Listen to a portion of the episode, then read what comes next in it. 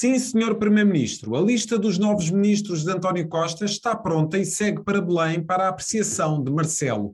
Em Lisboa, Moedas faz juras de amor à capital e só falta dizer que não irá candidatar-se à liderança do PSD, nem que Cristo desça à terra. Estes e outros temas estarão em análise nesta edição. Bem-vindo, este é o 48º capítulo de Maquiavel, para principiantes, um podcast do Jornal Económico da autoria do especialista em comunicação Rui Calafate. Olá, Rui. Vamos uh, começar com aquilo que se perspectiva que seja o novo governo. Marcelo irá receber a lista de Costa esta quarta-feira e a tomada de posse está marcada para o final deste mês. O que esperar destes eleitos de António Costa? Olá, boa tarde, José Carlos, ao Nuno, eh, que estamos a gravar agora. De resto, eh, bom dia, boa tarde ou boa noite, que para quem nos está a ouvir. E o que se espera, vamos ver, primeiro o que se espera, vou contar uma história engraçada, vamos começar desta maneira, não estavas à espera. Há uma semana, se calhar até vou contar isso na CNN, tem piada.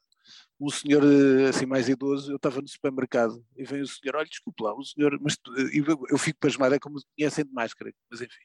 Olha, o, o senhor costuma falar na televisão, não, é? sim, sim, estou na CNN e tal, olha, já reparou que ainda ninguém disse que agora que não temos governo é que estamos a ser bem governados. E, portanto, uh, o que se passou foi isto, é que faz, as pessoas já passaram, as pessoas já nem pensam nisto, passaram dois meses desde que foi a, a maioria absoluta do PS, nós ainda não temos governo. Estamos e em, modo Bélgica, guerra, não é? é? E em tempo de guerra, e em tempo de Covid aumentar, que eu por acaso, diga-se de passagem ainda hoje, tive mais pessoas próximas de mim que apanharam Covid. Portanto, uh, e as pessoas, olha, cá estamos, uh, houve outras, uh, outras coisas a acontecer, mas efetivamente ninguém se preocupou durante estes dois meses com a constituição do governo, houve assim uns totobolas, como também já fizemos aqui no programa. Agora o que é que muda? O que é que muda? Peço desculpa. O que é que vai ser, o que é que muda agora neste governo? Sobretudo eu acho que vai mudar a filosofia. Porquê? Porque uh, se tivesse havido uma vitória do PS, como se esperava assim à tangente, é natural que era preciso um governo muito político e com alguma capacidade de negociação quase dossiês ou de eh, orçamentos, etc. Quando tu tens um governo de maioria absoluta, o que é engraçado é ver depois os outros players à volta. Ora bem, o que é que isto quer dizer? Primeiro que tens mais margem de ir eh, buscar eh, pessoas à sociedade civil para dentro do governo, coisa que num governo de um horizonte curto não terias. Primeiro ponto. Segundo, é bom de ver algumas coisas que depois são as peças a seguir. Vou-te já dizer três. Quem vai ser o Presidente da Assembleia da República? Se for Augusto Santos Silva, muita gente diz que depois pode ser candidato do PS a Belém. Vamos ver quem é. Eh, se o Eduardo Cordeiro eh, é um ministro e dão força como ministro, fala-se que poderá ser ministro do Ambiente. Daqui a quatro anos, mete as fichas todas, já o disse até na televisão, Eduardo Cordeiro é, é candidato à Câmara de Lisboa. Depois vamos ver a orgânica do governo, que é uma das coisas que eu acho que vai haver mudanças, fala-se que vai deixar de haver os ministros de Estado, que foram dados estes títulos para dar força a alguns ministros durante uh, a presidência da União Europeia. Uh, mas vamos ver qual é a orgânica. Claro que a número dois, em princípio, será a Mariana Vieira da Silva, mas vamos ver o peso que vai ter Pedro Nuno Santos e, sobretudo, vamos ver aqui as, as grandes complicações. Quais são as grandes complicações, que eu diria assim, novas? Acho que as finanças não serão uma complicação, porque poderá ser o Fernando Medina. Acho que a economia será um ponto forte, e se for o senhor António Costa Silva, que esteve com o PRR, poderá fazer sentido e, portanto, fazer andar saltando o Pedro Cisa Vieira para os negócios estrangeiros. Mas, efetivamente, há vozes no PS que pedem que duas pastas que agora são chave, Ministro dos Negócios Estrangeiros e Ministro da Defesa, em tempo de guerra, que não haja muitas mudanças, como é óbvio. Porque conhecem todos os outros ministros da, da União Europeia, etc. E, portanto, há vozes que pedem para que Augusto Santos Silva fique como Ministro dos Negócios Estrangeiros e que não vá para Presidente da Assembleia da República e que João Gomes Cravinho fique uh, como Ministro da Defesa, apesar de haver uma pessoa que não o quer lá, porque acha que o desautorizou várias vezes, que se chama Marcelo Rebelo de Sousa. Uh, e isso é engraçado, tu deveres, não sei se viram esta semana, uh, se, que veio uma notícia muito engraçada sempre no Expresso sobre o Marcelo. Quando vejo já sabemos que é uma notícia autorizada, bem escrita, uma boa fonte, Angela Silva, jornalista que eu estimo muito. Uh, e qual, é, é, qual era a cena? Era Marcelo aposta no plano internacional. Portanto, meus amigos, qual é a leitura disto? Ele percebeu perfeitamente que o fulcro, o eixo central da política portuguesa vai estar na maioria absoluta e que ele, ao fim e ao cabo, vai ter muito pouco que fazer. Só se houvesse uma grande crise. Portanto, vai ter que pro procurar outras formas de intervenção. Quais são as três formas de intervenção num, num presidente no segundo mandato? Uma, ou a política externa. Segunda, ou chatear o governo, e portanto, se o governo não tivesse maioria absoluta, poderia chatear mais. No caso, não tem, portanto, não vai ser muito fácil fazer isso. Terceira, que isso aí eu acho que vai ter uma palavra a dizer assim nos bastidores, a preparação do que será o futuro do centro-direita e, portanto, ver como será, de que será feito, de que material, de que cimento será feita a próxima liderança do PSD e, quando eu digo liderança, agora esta liderança, porque pode não terminar o ciclo de quatro anos e depois ver, poder aparecer um outro candidato. Portanto, e já lá vamos. Por isso é que, uh, neste caso, é só basicamente saber algumas caras novas, quem vão ser, e, sobretudo, onde é que o governo foi prometido um governo ágil e mais enxuto. E, portanto, vamos ver o que é que cortes vão ser. Fala-se que vai se juntar outra vez à agricultura com o mar, por exemplo. Portanto, mas vamos ver se há outras, outros cortes que serão feitos e como serão feitos. Uh, é grande, o resto eu acho que não há grandes fatores de novidade. Na área da cultura poderá haver alguma, alguma novidade. Não se fala, isso, isso tem sido importante, é que tudo o que tem sido nos jornais até agora é um bocado totoloto de todos os jornalistas. Podem dizer que tem mais uma fonte, mas o próprio Primeiro-Ministro já avisou. Ele fez algumas contactos naquela fase pós-vitória. Mas o cenário mudou. E como o cenário mudou e depois foi adiado por causa da contagem do voto dos imigrantes, e com esta questão de guerra, António Costa disse e, tentou preservar e julgo conseguiu, até ao momento em que entrar ali em Belém com os nomes definitivos dos ministros, se calhar vai haver poucas fugas, portanto tudo o resto é a totobola. Amanhã se calhar há um, consegue-se furar e há um jornal que vai ter ali um membro do governo mais, com mais uh, uh, vaidade, que vai dizer que é ministro e não sei o quê e pode furar. Mas não acredito que até agora, pelo menos um dia antes da entrega dos nomes em Belém, ninguém furou o embargo, ainda há pouco. Posso contar esta, pequena uh, curiosidade. Ainda há pouco, para uma pessoa que eu suspeito que possa estar no governo, mandei a mensagem a perguntar como é que é, já vais para o governo ou não, e essa pessoa até agora não, nem sim nem não. Portanto, significa o quê? Não podem falar. Porque Exato. não era sinal que tinha sido convidada e recusada. Sim, não pode dizer. Terceiro, o não ser convidada também me dizia logo que não tinha sido convidada essa pessoa. Vão ver? Portanto, uh, eu acho que está. O silêncio aí é o melhor é. É, sem dúvida. E portanto acho que, neste caso, acho que geriu bem. Agora vamos aguardar até amanhã. Falaste aí do novo, de quem será, de quem poderá ser o novo líder do PSD. Carlos Moedas diz que está casado com Lisboa, que não há sequer hesitações. Achas que este é um casamento que poderá ter aqui algumas nuances nos próximos anos? Eh, passando o humor, eu não, não sabia que o Carlos Moedas era biga que eu saiba, ele é casado com a mulher dele, casado com Lisboa, quer dizer, isto é tudo muito bonito, é, uma boa, é um bom soundbite para a manchete do DN, mas quer dizer, acho que ele é casado é com a mulher, senão era bígamo, que era um crime.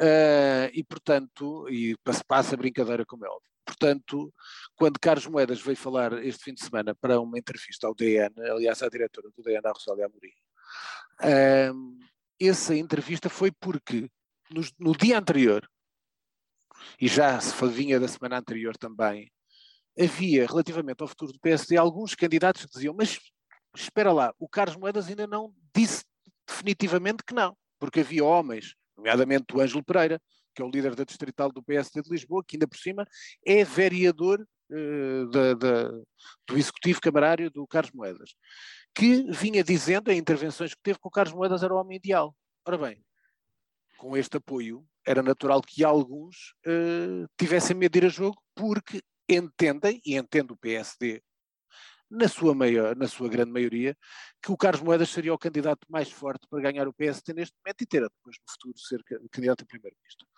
E, portanto, porque acham que o Luís Montenegro, que é quem neste momento tem as peças mais montadas para poder ser o líder, não entusiasma ninguém no partido e fora do partido. E, sobretudo, não esquecer que Luís Montenegro já teve exposição mediática tinha um programa semanal na TVI 24 durante imenso tempo.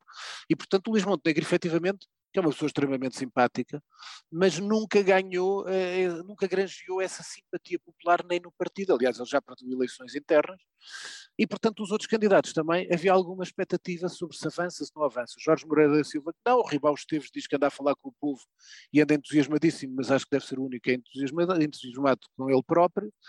E há um terceiro nome, que assim até na, na, na, sequência de uma frase que disse o Durão Barroso, que dizia que há uma geração nova no PSD que pode tomar conta do, do partido, que era uma pessoa que está a aquilatar, o Miguel Poiás Maduro falou-se também que estava a recolher assinaturas, mas não, não suspeito que não seja candidato, e depois há uma terceira uh, pessoa que eu acho que neste momento não tem nada a perder, é de uma geração mais nova, nunca, fala, nunca foi falado, pode ganhar notoriedade, mas que se lança para, para a corrida, se tiver alguns apoios para ir lá ter 1% isso, ou 2% de eleições, quem vai a eleições, seja em que partido ou instituição for, para ter 2%, epá, acho meta a viola no saco e fica em casa, quer dizer, tenha vergonha. Que é, e vos digo, falta dizer o nome, que é o Pedro Rodrigues, foi líder da JSD, foi apoiante agora do, do Paulo Rangel e que, portanto, estava a ponderar se poderia ter apoios para poder ser candidato. Por isso, eu acho que o Carlos Moedas estava cheio de vontade, como eu já tinha dito. Se houvesse um resultado uh, que não fosse a maioria absoluta, provavelmente, se calhar, o Carlos Moedas teria a ambição e, se calhar, não diria que estava casado com Lisboa. Faça ter quatro anos de travessia do deserto uma oposição que é dura contra um governo de maioria absoluta, é preferível estar sossegado e depois, noutra altura, ver qual é o momento mais consistente, até por um motivo, ainda as pessoas ainda não sabem bem o que se passa em Lisboa. Aliás, já lá vamos abordar esse assunto também, que é muito grave mas tem que mostrar trabalho em Lisboa, tem que mostrar políticas e não pode permitir que as pessoas que andam à sua volta e quem nomeia uh, cometam erros crassos e alguns uh, crimes, digamos assim, para mim que são crimes, uh, na praça pública. Rui, gostarias de falar daquele que é uh, o maior exercício que a NATO vai desenvolver nos últimos 30 anos, vai acontecer na Noruega, são cerca de 30 mil militares, 27 Sim. países, 220 aviões mais de 50 navios. O contributo de Portugal são 18 militares. Pronto, acho que está tudo dito. Acho que a piada está feita. Quero-te agradecer a piada que fizeste. acho que a piada está feita. 30 Isso mil é um, maiores é um contributo, é um contributo, como é que qualifica? É para depois aparecerem daqui a 20 anos com umas coisas na, nas televisões a dizer que são especialistas militares porque tiveram numa uma manobra de 30 mil pessoas onde tiveram 18 militares. E depois é outra coisa que é criminosa, que anda-se a pedir em toda a Europa, e isso até poderei concordar, que devia de haver aumento dos gastos da defesa. Quem tem dinheiro para isso, força. A Alemanha, sim senhora, sempre teve um limite muito reduzido de investimento, 2% do PIB para gasto de defesa, vai se tornar o terceiro maior exército do mundo, como eu, aliás, na semana passada disse. Agora, Portugal, mas ter, pagar mais forças armadas para quê? Para depois termos o espetáculo deplorável de ter dois ou três fuzileiros a espancar e a matar um polícia à porta de uma discoteca? É para isso que nós vamos aumentar os gastos militares? Em preparação para quê? Homens sem qualquer controle emocional, onde a irracionalidade e a, e a brutalidade e a bestialidade não podem estar dentro de uma farda. Tem que ser alguma, serem pessoas com alguma, com alguma, serem pessoas compostas, com alguma decência. E portanto, quando nós vemos isto, é exatamente na semana em que se fala que tem que se aumentar o orçamento da defesa, em que o próprio, a voz até do PS, diz que tem que se aumentar o orçamento da defesa, porque assim vai ser na União Europeia. E, bem dito, bem feito, dois ou três senhores fuzileiros uh, decidem sair à noite espalhar magia numa discoteca e depois matar um polícia. É o que dizem as notícias dos jornais, não há até agora nada em contrário. A PJ foi buscar dois deles que estavam no, retidos no Alfeite, foi a notícia que eu vi ontem à noite, e portanto só deixo uma pequena nota. Até agora já vi uma posição pública da Polícia de Segurança Pública. E chama a atenção, estes elementos envolvidos nesta rixa, e o polícia não estava envolvido na rixa, o polícia estava a separar a rixa, o polícia não estava fardado. Mas a PSP defendeu o seu homem e já teve uma posição pública. Agora, os senhores fuzileiros também não estavam fardados. Mas até agora o chefe de Estado da Armada, que se chama Gouveia Melo, que é quem tutela esta força especial militar, os fuzileiros, até agora esteve calado. E era bom que o senhor general Gouveia Melo, que tantas vezes fez um trabalho meritório ao nível da logística, que o povo português agradece ao nível da vacinação, e que tantas vezes, depois de, de ser ungido a herói deu entrevistas para a Nova Gente e para a Júlia Pinheiro e para o Goxa e para não sei quem, e que tantas vezes apareceu por tudo e por nada e com algum excesso de microfones. Agora, também pedisse um microfone para falar sobre este assunto, porque tenho a certeza que lhe cederia um microfone para dar uma explicação, apesar de, como é óbvio, ele não ser diretamente responsável, mas não nos esqueçamos que nenhuma força militar, nenhuma força de elite, o responsável é sempre o chefe. E estes senhores, apesar de não estarem fardados, eram fuzileiros. Tal como o senhor polícia, que também não estava fardado, era polícia, e o chefe da PSP já se pronunciou. É essa a diferença. Era tempo do Almirante Gouveia e Melo lamentar o sucedido, pelo menos. Acho que lhe ficava bem, e depois colaborar com a justiça, como tenho a certeza que irá colaborar. Rui, vamos falar de coisas estranhas que se andam a passar na cultura, isto a propósito de uma notícia. Eu já tinha dito. Sim, sim. Força, força. Que fala Estou aqui de, de, um plágio, de um indício de plágio é. relativamente a duas teses de mestrado de Carlos Moura Carvalho, diretor certo. de Cultura da Câmara Municipal de Lisboa. Não sei se recorda, estou muito entusiasmado para falar deste assunto no início do nosso, lá no início, eu, no, na edição 7 ou 8 do nosso podcast, eu disse que havia uma ave rara que andou a criticar profissionais, como o Nuno Braga, que faz aqui o som. O Nuno Braga, que é um grande profissional de rádio e sabe o que é que está a fazer. E o som do programa, pelo que me dizem, já perguntei, não é mau. E houve uma ave rara que dizia que este programa, que este podcast era muito amador, que o som não prestava, etc, etc. Essa ave rara chamava-se Carlos Moura de Carvalho. Primeiro ponto. Segundo ponto, há umas semanas eu falei que estavam a passar coisas muito estranhas na cultura em Lisboa, onde eu estava à espera até de ver que cargos iam dar, porque havia gente que se falava que ia para cargos e que a única experiência de gestão à séria era serem donos de uma mercearia. Este senhor Carlos Moura de Carvalho é dono de uma mercearia, pelo menos era mercearia na Guerra Junqueiro. Ok? Bom, duas coisas que eu tinha dito, mais tarde ou mais cedo vem. Também disse que esse indivíduo era bastante fraco tipo supérfluo, superficial, foi diretor-geral das artes, durou lá menos de um ano, foi contestado e geralmente anda atrás das nomeações políticas. E sempre que o PSD é o governo ou é Câmara, é nomeado para cargos políticos. De resto, é um advogado estranho-se.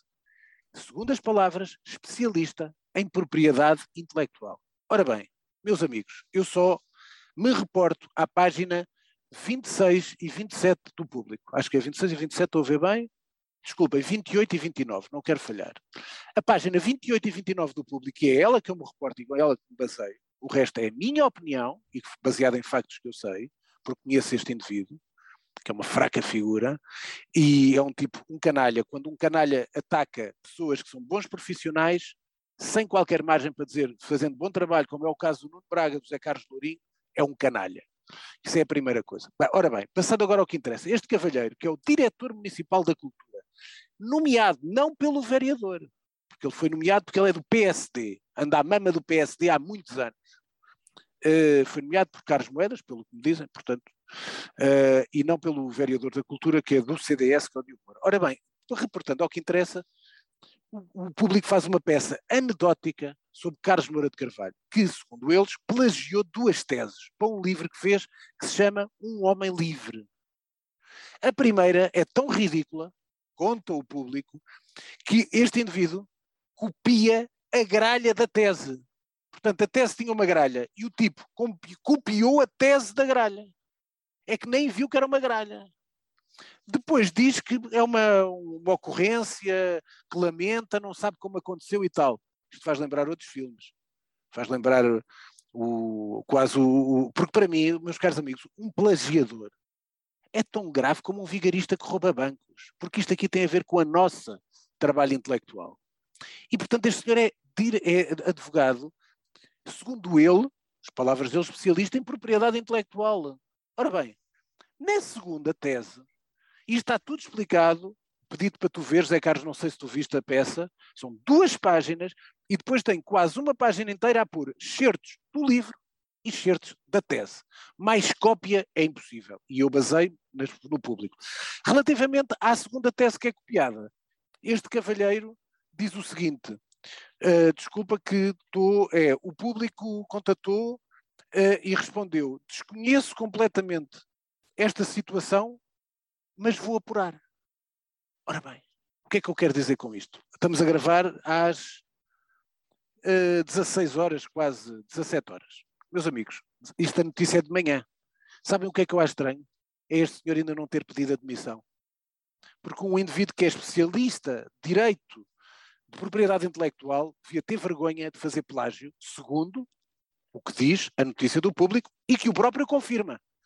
Confirma, mas diz que não sabe, efetivamente foi um erro, portanto, ele diz que não sabe é como é que foi lamentável a situação e tal. E sobre a segunda uh, tese que copiou, segundo plagiou, segundo o público, diz que não sabe e vai verificar a situação. Depois disto, um advogado que é especialista em, em propriedade intelectual, epá, tenha vergonha. Era só a única coisa. E só peço o seguinte: da próxima vez, antes de fazer críticas a bons profissionais, veja bem os esqueletos que tem no armário, porque cheira-me que estas duas páginas do público não serão as únicas que saíram e provavelmente, se calhar, mais coisas virão. Mas depois, se saírem, os ouvintes do Maquiavel para Principiantes verão, verão, como se calhar eu estava bem, já informado. Só para reforçar então que é a edição do público de, desta terça-feira, terça-feira, terça 22, de, 22 de março. Sim, sim, para não haver qualquer dúvida, Exatamente. é que não há aqui nenhuma coisa. É tudo o que eu disse está baseado aqui na peça do público, para lá da informação que eu dei, que era de diretor-geral das artes, etc. Portanto, aqui não há nada. O resto, da minha opinião, que ele é uma pessoa supérflua, superficial, etc., é a minha opinião, tenho direito a ela, como ele tem direito à opinião que queira ter sobre pessoas e a se expressa em redes sociais nos morais de outras pessoas. Mas também tem que ter cuidado com isso, porque há gente que vê e depois, no momento certo, o último a rir, ri sempre melhor. Oi, uh, no final deste mês, Tiago Craveiro, diretor-geral da Federação Portuguesa de Futebol, vai deixar a Federação, uhum. uh, parte agora para uma nova experiência profissional na UEFA. Na UEFA. Como é que fez o timing desta saída de Tiago Craveiro da FPF? O timing, é assim, o timing, isto já não é surpresa para mim, porque eu já sabia que a qualquer momento o Tiago poderia sair. Eu, aliás, acho que estava combinado que, com o Fernando Gomes que qual era o momento que ele iria sair.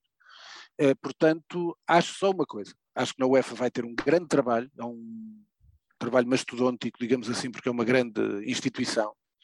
Mas se ele fizer como na Federação, com certeza que a UEFA vai sair muito mais profissional, muito mais moderna e se calhar com uma imagem mais séria, coisa que a Federação Portuguesa de Futebol acho que é unânime, desde que Fernando Gomes e com o Tiago Craveiro, portanto, que comandam a Federação, pelo menos há uma, uma imagem de seriedade da instituição e credibilidade que foi muito importante e que foi de facto um grande trabalho tanto do Fernando Gomes, que vai continuar até 2024, como do Tiago Craveiro, que deixa como sucessor o Luís Sobral, que é uma pessoa que já lá está, que trabalha com ele, ao braço direito do, do Tiago, e portanto que também tem competência para continuar, são perfis diferentes, como é óbvio, mas dentro perfeitamente, não, portanto a estrutura não abana por causa disso. Quanto ao, quanto ao timing, o timing, se calhar, não sei que pode haver já timings marcados com o UEFA, não o conheço, mas temos agora uma eliminação uma, uh, para, eliminatória. Para, uma eliminatória para, para, para, para o Campeonato do Mundo, primeiro com a Turquia, depois esperemos com, ele, com o vencedor de Itália com a Macedónia do Norte, uh, e portanto o timing uh, não pode não ser significativo porque ele avisou que iria continuar até ao final do mês de março, portanto e vai acompanhar estas eliminatórias com o seu profissionalismo habitual. A coisa só que eu queria acrescentar é que o Tiago Craveiro é uma pessoa muito talentosa, muito discreta, um bom profissional e tenho muita pena que não tenha sido, não tenha sido aproveitado para, dois, para duas áreas. Uma, para a televisão pública, para a RTP, que provavelmente é uma das instituições públicas que mais precisava de modernização e de gestão competente, eh, para voltar a ter algumas audiências, coisas que não tem, como nós sabemos não é porque ele seja especialista em televisão, mas era ou, sobretudo na área de gestão e depois mobilização uh, dos profissionais e na credibilização da marca. E outra área que, que seria interessante, sem pôr em causa, sem pôr em causa, porque não sou o primeiro-ministro, mas que foi escolhido para o PRR, o António Costa Silva, que interessante seria que fosse o Tiago Craveiro a coordenar as verbas do PRR. Era uma área que seria muito, muito interessante, feita por um uma pessoa, estou a dizer que o António Costa Silva é uma pessoa muito sabedora, com certeza que sim, mas um tipo mais jovem, uh, com outra visão do mundo, não que o António Costa Silva tem, é um homem sábio, tem uma excelente mundividência, mas com outra perspectiva do mundo e com outra perspectiva da relação com as pessoas, sobretudo até adquirida com o futebol. Quer se queira, quer não, tem uma notoriedade e uma chegada às pessoas que poucas áreas eh, têm. E, portanto, o Tiago consegue chegar a isso e consegue como conectar com as multidões. E, portanto, seria capaz de ser interessante isso, mas deixo-me a ideia no ar e desejo felicidades ao Tiago Craveiro, comigo foi sempre impecável, é uma pessoa de quem sou amigo, portanto, deixo as minhas. Um abraço para ele. E não podemos dizer que haja muitos portugueses eh, que tenham sido criadores de competições internacionais. A Liga Exatamente. é sim, sim. Uh, fruto de, de, uma criação de Tiago Craveiro. Rui, esta semana o, o dossiê, digamos assim, de internacional confunde-se aqui um bocadinho com os mídias, vamos fazer aqui uma mistura Sim. para falar naturalmente do tema que continua a, a, dominar as atenções mediáticas, tem a ver com o, a, invasão da Ucrânia por parte do exército russo. Querias aqui destacar uma frase de uma entrevista ao DN de Francisco Proença Garcia, professor de Estratégia e Estudos de Guerra Geopolítica da Universidade Católica, e tenente-coronel na reforma, disse ele, os nossos filhos têm de estar preparados para um dia combaterem pela UE, pela União Europeia. Pois, União Europeia, pois, eh, eu tu é que disseste o nome, eu nem estava preparado para dizer o nome, sinceramente, porque fiquei uh, epá, bastante... Só uma pessoa que não tem noção, certo? Só uma pessoa que não tem a noção é que pode dizer uma coisa destas. Porquê? Porque a Europa é um território. Não há uma ligação de alma de um português, de um alemão, de um italiano ao que é a União Europeia é o continente onde vivemos.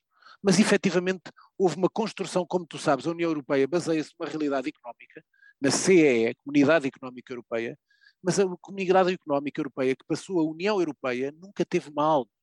Portanto, se os nossos jovens já não têm muita ligação, nem sabem muito bem o que é que é a palavra pátria, quanto mais ir para a guerra defender a União Europeia.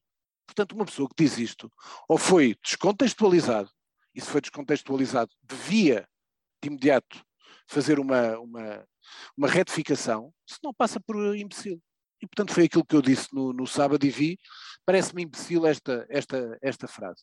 Depois, um, o, o que eu te queria dizer era que uma das coisas mais interessantes é que esta Europa que este senhor aparece a defender é a Europa que vende armas depois a Putin. Nomeadamente a Finlândia, então a Finlândia toda preocupada, um dos países que habitualmente até já houve domínio russo na Finlândia, ah, que a qualquer momento, até pelas fronteiras, tem, é muito fácil a Rússia entrar por ali dentro, muito mais fácil do que pela Ucrânia, e depois vende armas à Rússia. E depois vem pedir apoio aos Estados Unidos e sentados à lareira com o Joe Biden, o presidente da Finlândia. Quer dizer, haja, haja decoro. E, portanto, quando o Zelensky cavalga estas incongruências da dependência europeia da, da energética da União Europeia, como também da, da, da, venda de armas, nisso ele consegue ter razão e sobre isso da, da, da comunicação que tu quiseres dominar. Eu chamo só a atenção do seguinte, temos muito pouco tempo para terminar o programa, eu demorei ali um bocadinho mais na parte nacional. Eu, quem quiser, apelo a isso, veja ontem, na segunda-feira na CNN, às nove e meia, eu estive na Judite Souza uh, no jornal da CNN a falar sobre a comunicação do Zelensky, mas sobretudo é isso. Zelensky conseguiu fazer-se passar por o herói dos tempos modernos, quase como o Lancelot, o cavaleiro alado. É um homem que consegue tocar as emoções porque consegue fazer a sua equipa produz conteúdos, é, é a equipa que produzia conteúdos já quando ele tinha um programa de televisão. E, portanto, ele sabe muito bem que a palavra-chave do, do, futuro da produção de conteúdos e da comunicação é segmentação. Portanto, ele fala para, fala para a Alemanha e diz uma coisa, fala do Muro de Berlim, fala para o Knesset em Israel, fala do Holocausto, fala para, para os Estados Unidos, fala do 11 de setembro. Portanto, ele sabe chegar às pessoas, sabe tocar no coração das pessoas, mas com uma nota, é que as emoções dão muito trabalho. E, portanto, todo este trabalho de comunicação é um trabalho altamente profissionalizado, profissional. Não é apenas um maluquinho que chegou e tirou ali umas, umas, uns vídeos. Não, isto é ponderado, estudado e bem executado. E por isso é que eu digo, não quero falar de armamentos convencionais, nem de quem ganha a guerra, não disse isso para os, para os generais da treta, para os generais à séria, para os generais da treta e para os generais especialistas na guerra do rolo solado, mas a verdade é esta. Em termos de opinião pública, que é disso que eu falo, em termos de opinião pública, o Zelensky, enfim, a ganhar a guerra. Isso é uma realidade que ninguém pode uh, escamotear. E de resto, o francês de uh, escreve esta semana precisamente sobre a comunicação de Zelensky, chamando-lhe um pequeno golpe de mestre que tranquiliza e ao mesmo tempo incentiva os ucranianos. Uh, e de resto, estavas aí a falar de, de, daquilo que é a política de comunicação do presidente da Ucrânia. O que é impressionante no meio disto tudo é que não nos podemos esquecer que a Ucrânia está a ser bombardeada enquanto é feita esta autêntica comunicação de guerra. É verdade. Olha, por falar agora em continuação das sugestões, que era aquilo que íamos entrar, muito rapidamente. Culturais, sim. Vou dizer três coisas de cinema, que é assim. Primeiro, quem quiser da Rússia, os clássicos russos, isso ainda está à venda na, na FNAC, chama-se Clássicos Russos, tem três filmes, uh, A Casa da, da Praza Trebnaya, o, último, o Homem da Câmara de Filmar e o Arsenal do, do Dovchenko, do Dziga Vertov e do Boris Barnett, clássicos russos. Uma caixa que eu gosto muito, que também é, mas é os, dos anos 60 a perestroika, que apanha cineastas, nomeadamente uma que eu adoro, que é a Larissa Shepito, só fez três filmes, que são os cineastas uh, que realizaram no tempo do Khrushchev, portanto com a abertura é muito diferente a maneira de filmar dos russos deste tempo. Depois um livro que eu comprei, deixa as, as novidades literárias que eu comprei ontem na, na, na Travessa, sobretudo só mostro este, que aliás eu não encomendei, foram eles que me disseram, olha Rui, sou Rui, tenho aqui um, um livro que você vai gostar, de Ziga Vertov, um dos padroeiros que eu já falei, da, do cinema russo, que se chama Cineolho, Manifestos, Projetos e Outros Escritos. Este é um dos padroeiros do cinema russo. comprei-o ontem, é um livro fabuloso, e foram de facto o meu conhecimento, que eles já sabem que eu adoro cinema, e portanto me disseram. Cá em Portugal, para quem quiser acompanhar este livro das edições 70, O Novo Czar, A Ascensão e o Reinado de Vladimir Putin portanto está uma editora de edições 70, facilmente vão à Almedina, têm com certeza lá o livro. E depois deixo as revistas, deixo as outras duas para o fim, uma das da Piauí que veio, que eu trouxe ontem, é exatamente o, este baile de morte de Bolsonaro na capa, na Piauí, na Piauí podem comprar na, na livraria da Travessa cá em Lisboa, que é, é uma dança de morte na capa do Bolsonaro com o Putin e, portanto, deixo estas sugestões para vocês. Para a semana tenho aqui outras já preparadas, não queria exagerar, até porque estamos com pouco tempo. Estamos então para o fecho deste Maquiavel para principiantes com a inevitável pergunta da semana. A pergunta da semana é para onde é que vai o dinheiro do futebol? E porquê? Eh, na semana passada, já depois do nosso programa, saiu uma, um estudo em que dizia que entre julho de 2017 e janeiro de 2022 mais de mil milhões de lucro em transferências dos clubes portugueses. Ora bem, é fácil de fazer as contas. Se os três grandes tivessem 100 milhões de, de orçamento anual de 2017, que são quatro anos, portanto, seria 400 vezes 3, 1.200 mil milhões de euros. Só que isto foi 1.500 milhões. Portanto, ainda faltam 300 milhões. Mas todos nós sabemos que eles não têm orçamentos de 100 milhões. Portanto, a pergunta é: nós temos os clubes completamente no sinal vermelho, quase na bancarrota. Portanto, onde é que anda a dança do dinheiro e para onde é que, anda, para onde é que vai verdadeiramente o dinheiro do futebol? É de facto é uma pergunta muito pertinente. Obrigado, Rui. Até para a próxima semana. Até para fechamos, semana. Fechamos assim uma QVL para principiantes. Ouça e acompanhe este podcast no Spotify, Google Podcasts e Apple Podcasts. Este programa da autoria de Rui Calafate conta com a condução de José Carlos Lourinho e o som é cuidado por Nuno Braga. A música está a cargo de Casper. Fechamos o manual. Até para a semana.